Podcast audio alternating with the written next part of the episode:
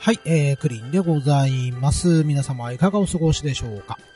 えー、クリキントンラジオ第24回目、えー、配信させていただきます。えー、今回もね、よろしくお願いいたします。えー、もう24回になりました。ね、元々の目標は、えー、12回、3ヶ月間ね、とりあえずちょっとラジオの方やってみようという気持ちで立ち上げました。しかしですね、えー、まあ、やればやるほど、えー、面白くなってくる。もっともっとね、こういうこと喋りたいとかね、えー、思うようになって、え気がつくともう24回ですよ。え倍ですね。えドラマで言うともう2クール、第2クールに入っている状況になりました。えもう約半年間、え続けてきた。続けてこれた。えこれもね、一重に聞いてくださる皆様方のおかげかなと本当に思っております。え、ありがとうございます。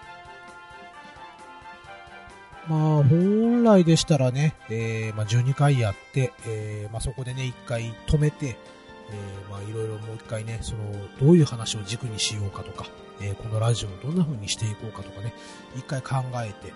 まあ、えー、PDCA を回すような形でね、考えていたんですね。まあ、そんなことをね、考えて、え、おったんですがね、えー、気がつくと、ね、こんなに回数を重ねてき、えー、ました。まあ相変わらずね、喋りは拙いですし、えー、聞き取りにくいですしね。まあちっとも成長はしていないなぁなんてね、えー、聞くと、聞けば聞くほどね、そう思うんですけれども、自分でね。まあでも、やっぱりね、えー、話足りませんね。えー、まあ、もう、なんでしょうかね、えー、こうやり始めていくうちに、まあ、12回を超えたあたりにね、次の目標25回、まあ、その25回も実はもう手が届きそうなところに来た、あというところで、まあ、次の目標をちょっと50回に、えー、添えましてですね、まだまだね、えー、がっつりやっていきたいと思いますので、えー、よろしければ今後ともですね、このクリキントンラジオを聴いていただければありがたいなと、えー、思う次第でございます。はい。今回のクリキントンラジオはですね、えー、特にこういう話をしようと全く考えないまんまですね、マイクを持っております、今。はい。まあ、どこまでね、自分のフリートークで、えー、間が持たせられるか、どんぐらい喋れるか、まあ、この辺をちょっとね、えー、やってみたいなと思いまして、まあ、今回はね、フリートーク会、えー、まあ、雑談しかできませんけれども、まあ、そのフリートーク会をちょっとやってみようかなと思いますので、よろしければ皆さんこの後も、えー、ご清聴いただければ、え、幸いでございます。それではスタートいたしましょう。クリキントンラジオ第24回。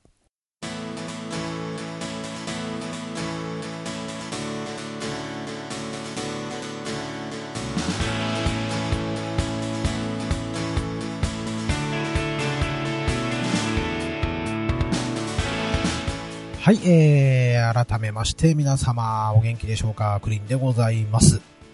4月の8日の月曜日ですね、うちの我が家の次女が、えー、無事に中学生に進級いたしました。はい。もうあっという間ですね。ついこの間生まれたような気がしたんですけれども、も気がつくともう中学生ということでですね。まあ、次女のね、その制服姿だったりとかですね、体操服姿が見慣れなくてですね、未だに。うん。まあ、本人もまだね、なんか、着ているというか、着、なんか着させられている、制服に着られている、体操服に着られている、まあそんなような感じで見受けられてね、まだまだ新鮮だなぁなんて思ってはいるんですけれども、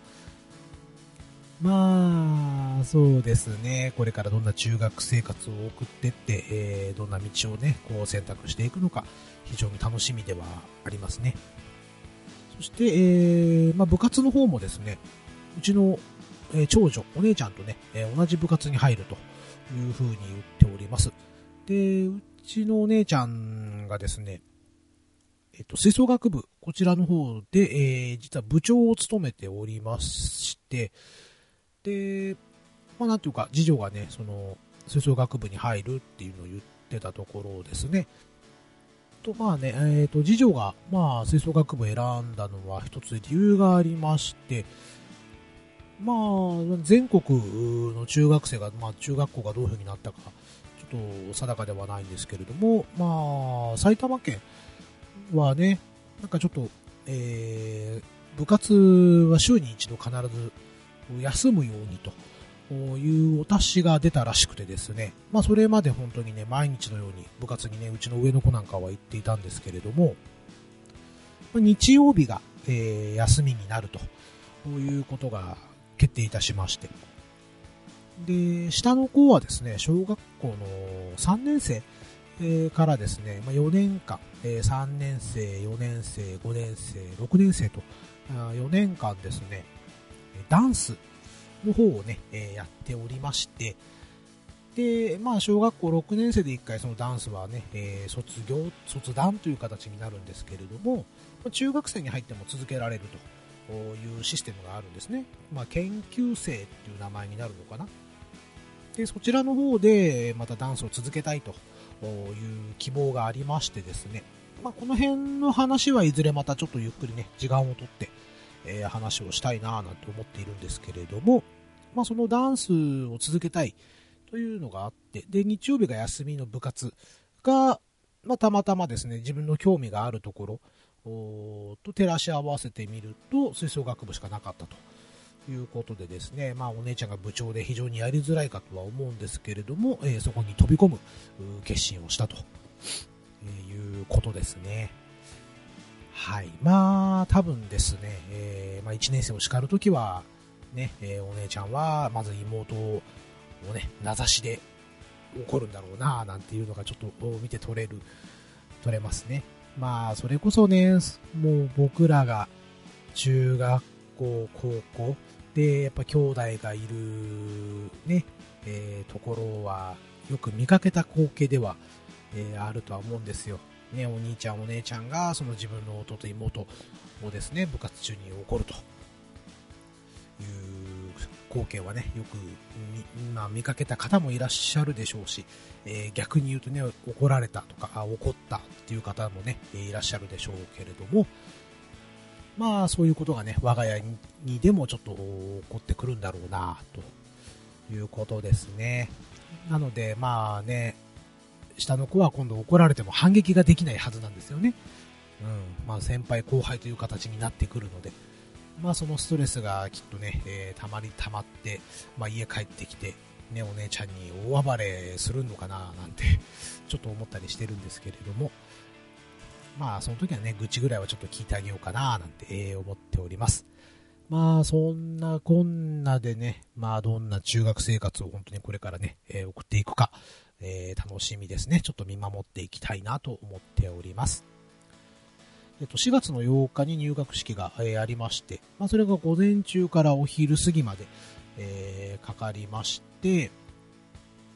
その日の午後にですね、えー、携帯電話を僕買い替えました。えー、まあ、機種変更という形になりますね。まあ別にその携帯電話、まあ、iPhone を使っているんですけれども、で、えー、前のが iPhone7 だったんですね。で、これに関しては別に特に、えー、不満もなくですね、でまあ、普通に使っておったんですけれども、まあ、バッテリーの方がちょっとダメになってきましてですね、まあ、どのぐらいダメになったかと言いますと、まあ、フル充電になっている状態、朝ね、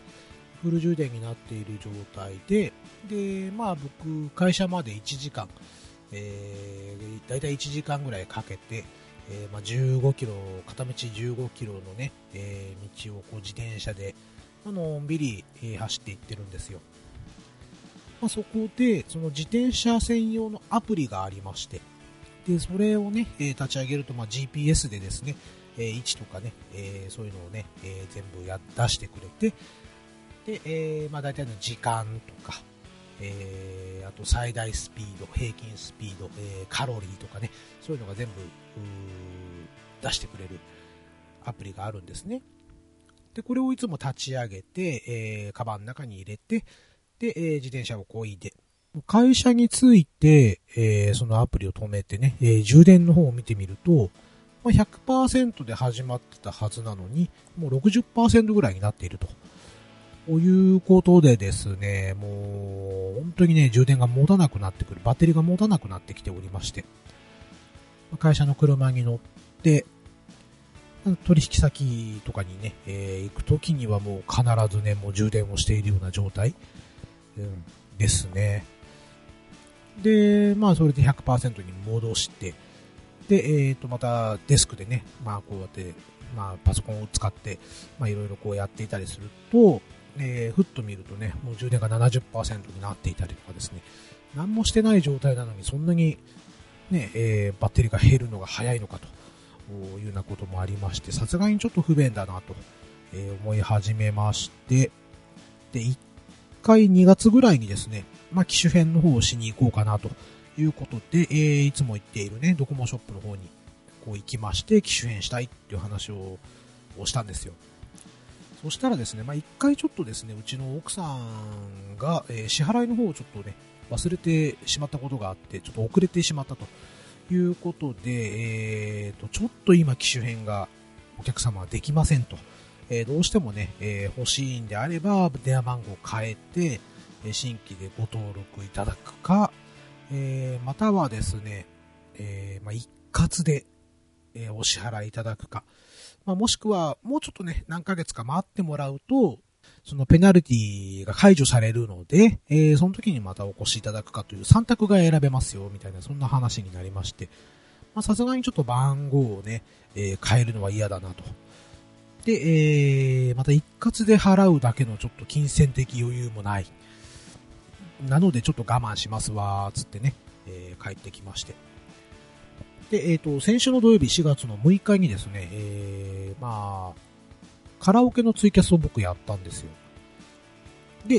ー、っと、そのやった場所の近くに、そのいつも行っているドコモショップがあるので、まあ、ちょっとふらっとね、寄ってみて、そのペナルティをね、えー、解除されたかどうかを確認しに行ったらですね、あ、もう解除されましたということで、機種変できますよっていうことになりまして、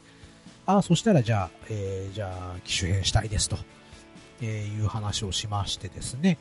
えー、まあ、ただ、バックアップ取ってなかったので、一回家持って帰ってバックアップ取るんですけれども、ったら、いや、今日はもうちょっと予約がいっぱいなので、で、えー、日曜日、翌日のね、4月7日日曜日も見たらもう予約がいっぱいになっておったということで、まあ、4月の8日以降でしたら予約取れますよ。で、まあ、ちょうど8日がね、あの、次女の中学校のね、入学式があったので、えー、まあ、じゃあ、その時に合わせて行っちゃおうかなと。いうことでね、えー、8日の日に、の夕方にですね、予約を取りまして、えー、iPhone の方ね、えー、新しくいたしました。で、えー、まあ、僕の中での条件はたった一つだったんですよ。えー、それは何かと言いますと、えー、容量ですね。128ギガ。うん、この容量があれば、機種には実はそんなにこだわらなかったですね。まあ、あの iPhone であるということと、128ギガであればいいと。あまあ、あの、ちょっとね、音楽の方を結構入れておりまして、で、まあ、定期的にですねこ、この曲聴きたいっていうのがあって、まあ、その都度入れ替えれば、ギガ数もね、64とかで全然事足りるんでしょうけども、まあ、その入れ替えるのがちょっとめんどくさいというのがありまして、えー、まあ、やっぱ128あると、まあ、ちょっと便利だなということでね、まあ、従って、えー、iPhone はずっと128ギガを使っているんですけれども、えー、まあ、iPhone8 がね、まあ、結構安かったんですよ。で、まあ、32ギガと、あと、書いてあったのが256ギガ。あの iPhone が、iPhone8 があったんで、で、じゃあこの256ギガの iPhone8 にしたいんですけどって言ったら、もう実は256ギガのね、iPhone8 はもう置いてないと、えー、いうことになりまして、だったらそんなとこに書いてんじゃねえよなんて思ったんですけれども、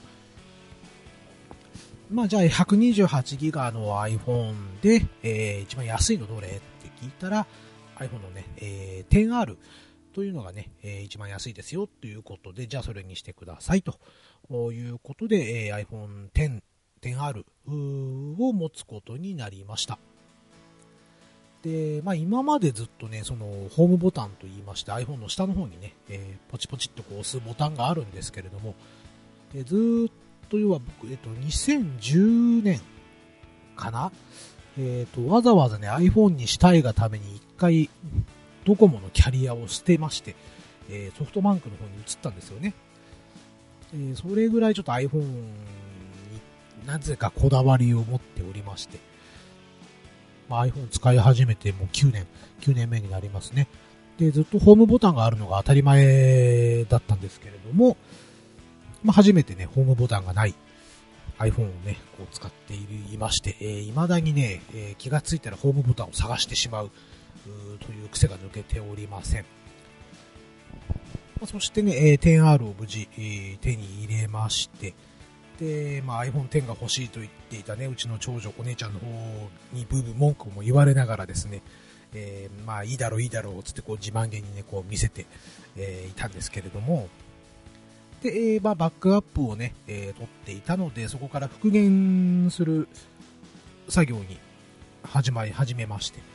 で、無事復元も終わり、で、えー、まあ、いつも毎回やらかすのが、LINE のね、引き継ぎを失敗する。これは、その僕の中での一番のあるあるだったんですけれども、今回それだけは絶対に、えー、やらないぞと。いうことでね、まあ、無事にえー、LINE の引き継ぎは成功しました。で、えー、まあ、無事 LINE の引き継ぎ終わった後ですね、まあ、いろんなアプリがちゃんと立ち上がるかどうか、あという動作チェックをこうしていたんですよ。で、えー、ドラクエ10のね、えー、まあ、冒険者の、えー、お出かけ超便利ツールというのをね、えー、まあ、入ってることも確認して、じゃあちゃんと、ね、えー、僕のアカウントの方が入れるかどうか、っていうチェックをこうしていたらですね、なんですか、ワンタイムパスを入れてくださいということがありまして。で、ああ、ワンパス入れなきゃなーなんて思っ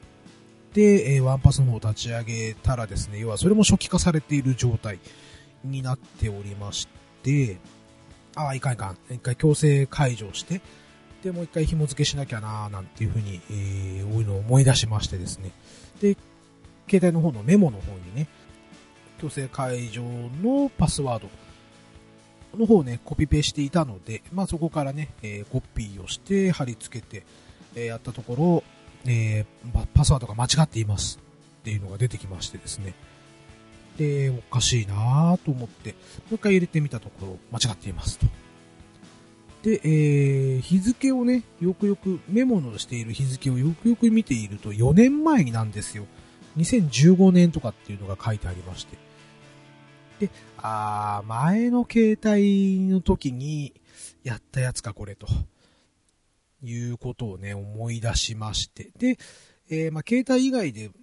でもですね、もう一個、えー、パスワードをね、えー、保存しているところを思い出しまして、まあ、それはパソコンから見れるんですけれども、で、そのファイルを探し当てて、見たところ、えー、携帯に残しているメモと全く同じパスワードだった。あー、やっちゃったなと思って、えー、マスクエニさんのサイトからですね、ちょっと強制解除をしてほしいというお願いのメールを送りまして。で、まあ翌日にはですね、まあそのメールが届いたんですけれども、まああの、ドラクエか、ドラクエじゃない、携帯を買い替えた日にはね、もうちょっと今日ドラクエできないなぁなんて思ってワンパス入れられないから、ね、えー、解除もできてないので、あちょっとしばらく、ドラクエできないななんて諦めていたんですけれども、まあ、翌日には、えー、パスワード解除しましたよっていうメールが届きましてね。ああ、よかったよかったということで、また新たにね、えー、トークンの方で、えー、紐付けを行いまして、で無事に便利ツールも使えるようになりましたし、ドラクエの方もログインできるようになりました。というところで、ふと思い出して、あれ？そういや、前の携帯どこやったっけなと。その、紙袋の中にですね、えー、入れっぱなしだったんですよ、前の携帯が。この存在を今頃思い出した。これがあれば、先に解除ツールのね、えー、行って、で、えー、新たに新しい iPhone の方で紐付けすればよかったんじゃないのと、わざわざ運営さんにメールをしない、するまでもなく、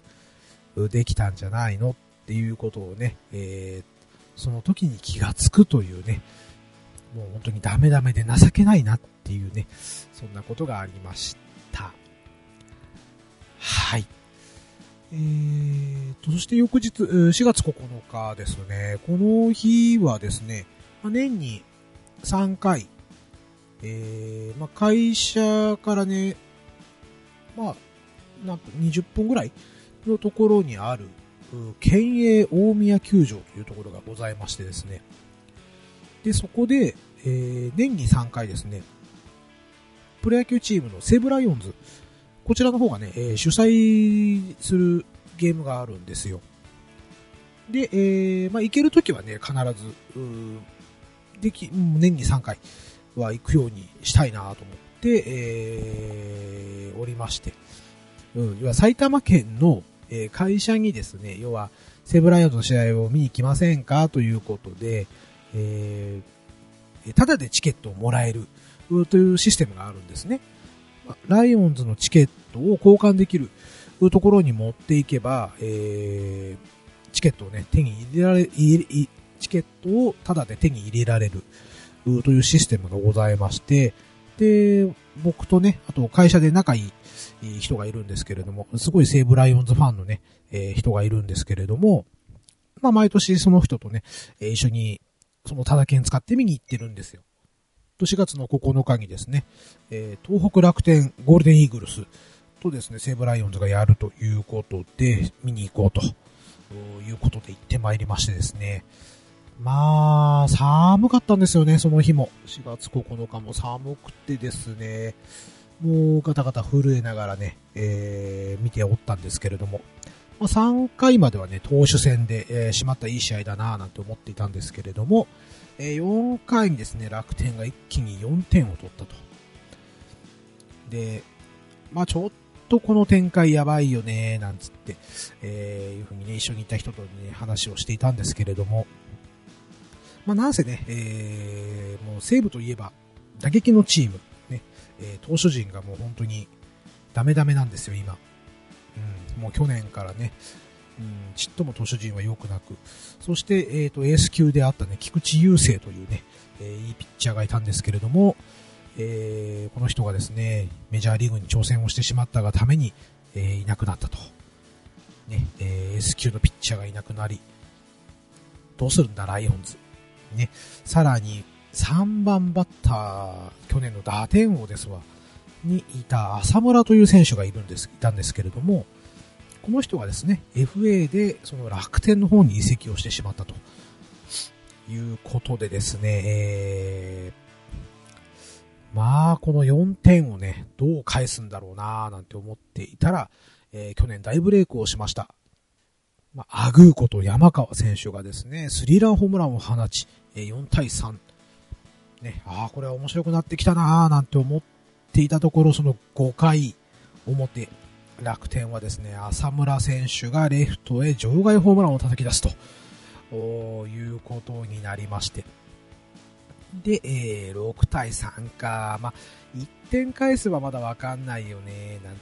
言いましたらですね、その5回に、えー、本当にね、えー、これなんだったっけな。えタイムリーヒットか、えー、源田のタイムリーヒットでね、1点を返しまして。うん、まだまだ試合わかんないぞと。まあ、ここは、あとはね、なんとか西武の投手陣に踏ん張ってもらわないと、うん、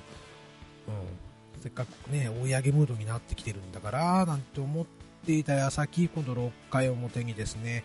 えー、楽天がまた1点を追加してしまうと。いうことでね、もう試合この辺で決まったかななんて思ってはいたんですが、えー、7回に2点を返しましてですね、えー、7対6。まあ、これはちょっと面白くなってきたぞと。もう最後まで見ていこうか。なんつってね、えー、いうふうに、こう、ワクワクしながらね、えー、見ていたんですが、まあ、そして、えー、まあ、投手陣もね、なんとか踏ん張りですね、えー、しかも盗塁で刺す。盗塁を刺すなんていうね、えー、一番試合の流れを変えやすい、え、ことも起こりまして、ちょっとね、え、9回、9回裏、サヨナラのシーンが見られるかもしれないと。いうことでね、え、最終回、楽しみにね、こう見ていたところ、楽天のマウンドに上がったのはですね、えー、松井、ね、えー、松井裕樹投手がマウンドに上がってきまして、ああ、そっか楽天の守護神は松井だったと、いうことをね、思い出してですね、まあ、楽天ファンには大変失礼な話かもしれないですけれども、ちょっとね、松井の存在を忘れておりまして、ただやっぱり圧巻でしたね。うん、松井出てきて、もうちょっと追い上げムードがガラリとこう、なんていうんですかね、あ、もうこれ試合決まったねって最初の山川から始まったんですけれども、山川が初球をね、簡単にライトフライ打ってしまって、ああ、もうなんか試合決まったわ、ここで。ね。まあ、その後、えー、と、野崎栗山連続三振ということでゲームセット。ということで、えー、ね、えー、さよなら勝ちのシーンは見れなかったんですけれどもね。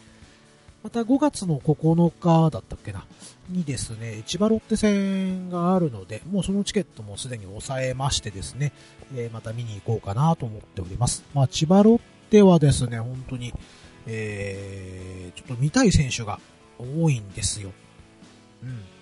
えー、まあその頃もしかしたらもういないかも、いない。まあ多分今ももう2軍に落ちているのでね、えー、一番見たかったのが、えー、っと、去年のドラフト1位の藤原くん、えー、っと、あれは大阪桐蔭か。大阪桐蔭のね、え、いた藤原選手。一番ちょっと見たかったんですが、えー、ちょっと2軍の方に行ってしまったので、え、まあ見れないかなと。で、あとね、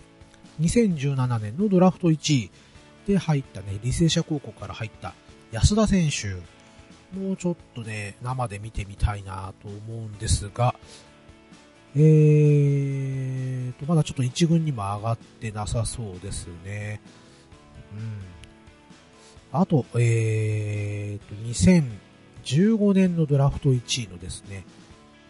仙台育英高校から入ってきた、えー、平沢大河選手。もうちょっと見てみたいですが、どうやらですね、ちょっと成績が振るわず、スタメンからも外れてるのかな、今ね。うん。まあ、ただですね、今挙げた3選手、えー、藤原選手、安田選手、平沢選手、これが本当に一軍定着とすると、千葉ロッテはしばらくはちょっと面白いチームになるんじゃないかな、なんてちょっと思っておりますね。はい。まあ、ね、久しぶりにちょっと生で見てみたい選手の3人ではあります。あとちょっと清宮選手とかですね、まあその辺も生で見てみたいななんて思っていますので、またね、機会があれば、こうやってね、足を運んで、えー、選手の方を見ていきたいななんて思っております。と、そしてですね、木曜日かな、4月の11日にですね、え、ストロベリーナイトサーガという番組が始まりまして、でですね、まあ、ちょ、まあ、この話もいずれ、えー、ストロベリーナイト、まあ、姫川玲子シリーズ、まあ、本田哲也先生のね、小説が原作なんですけれども、まあ、この話はいずれちょっと一本まとめてね、しっかり話したいなと思ってはいるんですけれども、ちょっとね、えー、新しい形のドラマとしてスタートいたしました。まあ、ただやっぱりちょっとね、前作のドラマがですね、キャスティングがあまりにも良すぎたがために、まあ、やっぱりちょっとね、見劣りをしてしまいまして、うん。まあ、あんまりね、その批判とかっていうのはあんま好きじゃないので、しっかり見てからね、意見は言いたいなとは思うんですけれども、うん、このドラマ、前回のドラマがね、本当に良かったんですよ。まあまあ、ね、えー、と、小説のなんか対談とかでね、ちょっとお話をと、本田先生とね、竹内優子さんが対談をされているのをね、え、小説の終わりの方でちょっと載っていたことをね、ちょっと思い出して、え、今話をしてみますけれども、ま、もともとその姫川玲子っていうのが、えっ、ー、と、リングシリーズ、えー、ホラー映画のリングですね。あの時に、えー、まあ、主人公として出ていた松島奈々子さん、まあ、新聞記者の役だったんですけれども、その松島奈々子さんをイメージして、えー、立ち上げたというか書き書いていたっていうことをなんかお話しされておりまして、まあ、そのリングにね、実は竹内優子さん、えー、デビュー作だったのかな映画に出ておりまして、しかもね、真っ先にあの、貞子に殺されてしまうっていう役柄だったらしいです。はい。まあ、そんな話も対談に載っておりましたけれども、で、えー、まあ、その不思議な縁がありますよね、なんていうことをね、対談ではちょっと話されていたようなんですけれども、まあ、今ではね、もう姫川玲子、まあ、その小説をこう、姫川玲子シリーズを読んでいると、もう姫川玲子イコールも竹内優子の顔が出てきちゃうんですよね。竹内優子さんの顔、えー、声とかね。まあそんなこんなで随分ともう僕の中でも竹内優子さんのイメージで根付いてしまった。まあ今、えっと、二階堂ふみさんがやられているんですね。今回の姫川玲子の役を。まあ、それがどこまでね、この最終回まで、えー、まあ、見るつもりではいますけれども、見ていって、えー、まあ、どこまでその竹内優子色をね、払拭してくれるかはちょっと楽しみかなというところですね。まあ、そしてですね、えー、と、この姫川玲、まあ、小説、原作、小説の中で、要は姫川玲子に必ず食ってかかる、刑事がいるんですよね。えー、これを、眼鉄。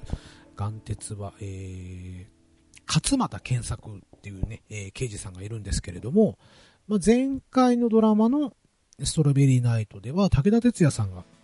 やられておりまして、で、今回そのストロベリーナイトサーガの方では江口洋介さんがやられていると。ね、あの、101回目のプロポーズの、えー、兄貴と弟の役なんですけれどもね、この二人ね、どっかでそれをなんか突っ込んでいるのをちょっと見ましてね、ああ、そういえばそんなことあったなぁなんて、懐かしいなぁなんて思ってはいたんですけれども、まあ、どちらかというとこのストロベリーナイトシリーズでは悪役の刑事さんなんですよ。その警察内外の情報戦にすごく強くてですね。で、まあ、なんていうのかな、まあ、逮捕する、検挙するためにはね、手段を選ばないようなね、そういう嫌な刑事さんなんですけれども、まあ、その小説の中でですね、まあ、姫川玲子っていうのは、まあ、なんとなく一つのパターンなんですけれども、まあ、姫川玲子が行くストーリー、まあ、ここがメインになるんですよね。当然、えっ、ー、と、主人公が姫川玲子なんで。ただもう一つのね、えー、裏の主人公っていうのはこの眼鉄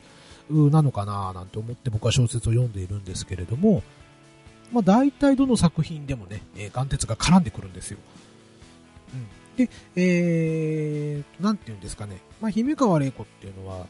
プロファイリング能力に長けてて、そして、えっ、ー、と、自分の勘で動く、んですよね。まあ、事件のね、えー、糸口をこう見つけていく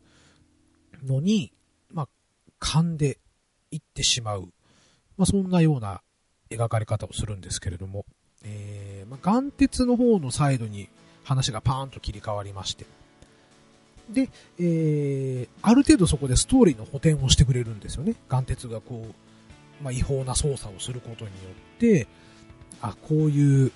えー、バックグラウンドがあったのか、とかね、えー、犯人、犯人と、え、この被害者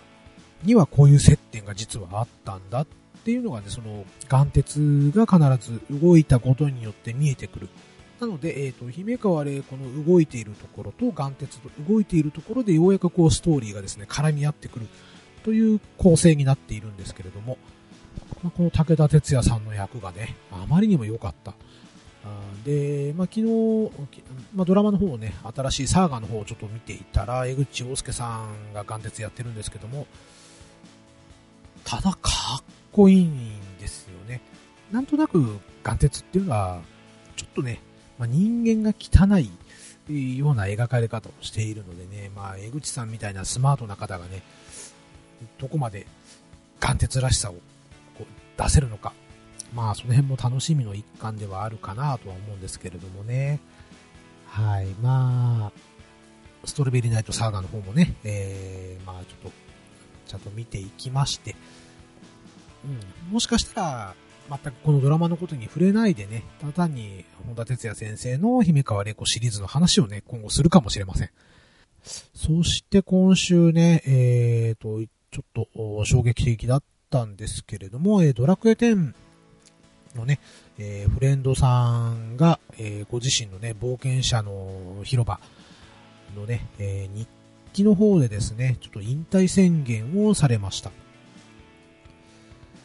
これにはやっぱりちょっとね、えー、すごくショックでよく遊んでもらってましたしね、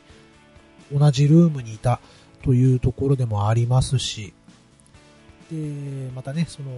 フレンドさんが立ち上げたチームに一時ちょっと在籍させてもらったというね、えー、こともありまして、うん、まあ、ご自身がね、まあ、決めたことなので、なんとも、ね、もうやめるなとも言えませんしね、えー、まあ深い事情もあるんでしょうし、ね、そこは本人が話さないであればね、えー、聞くこともできませんし、聞いてもダメだと思いますしね。で、まあ、例えばそのフレンドさんとね、企画を立ち上げて一緒に遊んだりなんだりってやった後にね、えー、よく写真とかをね、こう撮って、で、お気に入りの写真はロックをして、えー、消さないように、えー、しているんですけれども、まあ、その引退を決めたフレンドさんがかなり映り込んで、えいました。なので、ね、やっぱ楽しい時をね、一緒に過ごしてきた、あ大切なフレンドさんの一人が、あやっぱり去っていくのは本当寂しいなと感じた次第です。うん、まあ一応4月末でね、引退されるということなので、またね、その、インして、した時にはね、ちょっと声をかけて、まあ少し笑ってね、見送れるようにしたいなと思っております。自分がね、自分も、今はね、ドラクエ10すごく楽しくやらせてもらっていますけれども、いつ何時ね、えー、まあ、引退っていうことを決めるか、あ決めるかもしれません。引退を決めた際にね、まあ、自分だったら、ね、あのフレンドさんとお別れするときは、笑って終わりたいなと、楽しかった、ありがとうっていうふうにね、うん、やっぱ後悔を残さないまんま、うん、まあ、これからもね、冒険頑張ってねって言いながら去っていきたい。うん。という思いがありますので、えー、やっぱ見送るときはね、やっぱ寂しいですし、ね、やめるなよって言いたい。ですが、やっぱりね、自分が引退するとしたら何て言うだろうなっていうことを考えると、うん、やっぱりちょっとね、えー、笑ってね、えー、見送りたいなと。うん、これからも頑張って元気でねっていう風にね、笑って言いたいなと。まあ、そしてね、また落ち着いたら、えー、その気になったら、アストロティアに戻ってきてねっていうのをね、言いたいなっていうのがありますのでね。まあ、フレンドさんが引退するのはちょっと寂しいんですが、あの、笑って見送りたいなと考えております。まあ、そのフレンドさんにはね、本当に、まあ、いろんなお手伝いもしてもらいましたし、僕が考えたね、すっごいくだらない企画もね、えー、一緒になって遊んでくれましたし、まあいろいろな思い出もありますし、本当にね、えー、そのフレンドさんと遊べたことはすごく楽しかったです。まあまだね、遊べる機会があると思いますのでね、えー、そのフレンドさんとね、もうちょっと遊んで、まあいい思い出を作ってね、えー、お別れしたいなと思っております。と、まあ、ちょっと思いつくまんまね、えー、だらだらとちょっと喋って、えー、みました。はい。ということで、えーと、エンディングに移ります。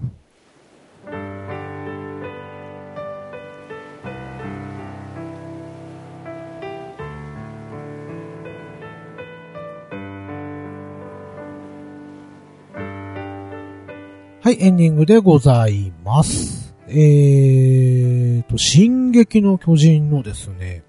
えー、テレビアニメ、ね、NHK で放送して、今 NHK で放送されているんですけれども、えー、ようやくですね、えー、放送があ予定というのが告知されまして、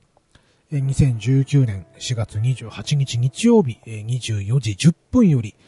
えー NHK 総合の方でね、えーサードシーズン、シーズン3か、えーシーズン3の後期が始まるということで、えー非常に楽しみにしております。えーまあ僕はね、ちょっと漫画の方でもう、ずいぶん先の方まで知っているので、まあおそらく、サード、えーシーズン3はね、ここまで行くんじゃないかという予測は立てて、えーおります。うん。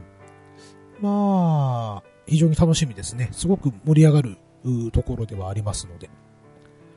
はい。そしてですね、えもう一つ今楽しみにしているのがですね、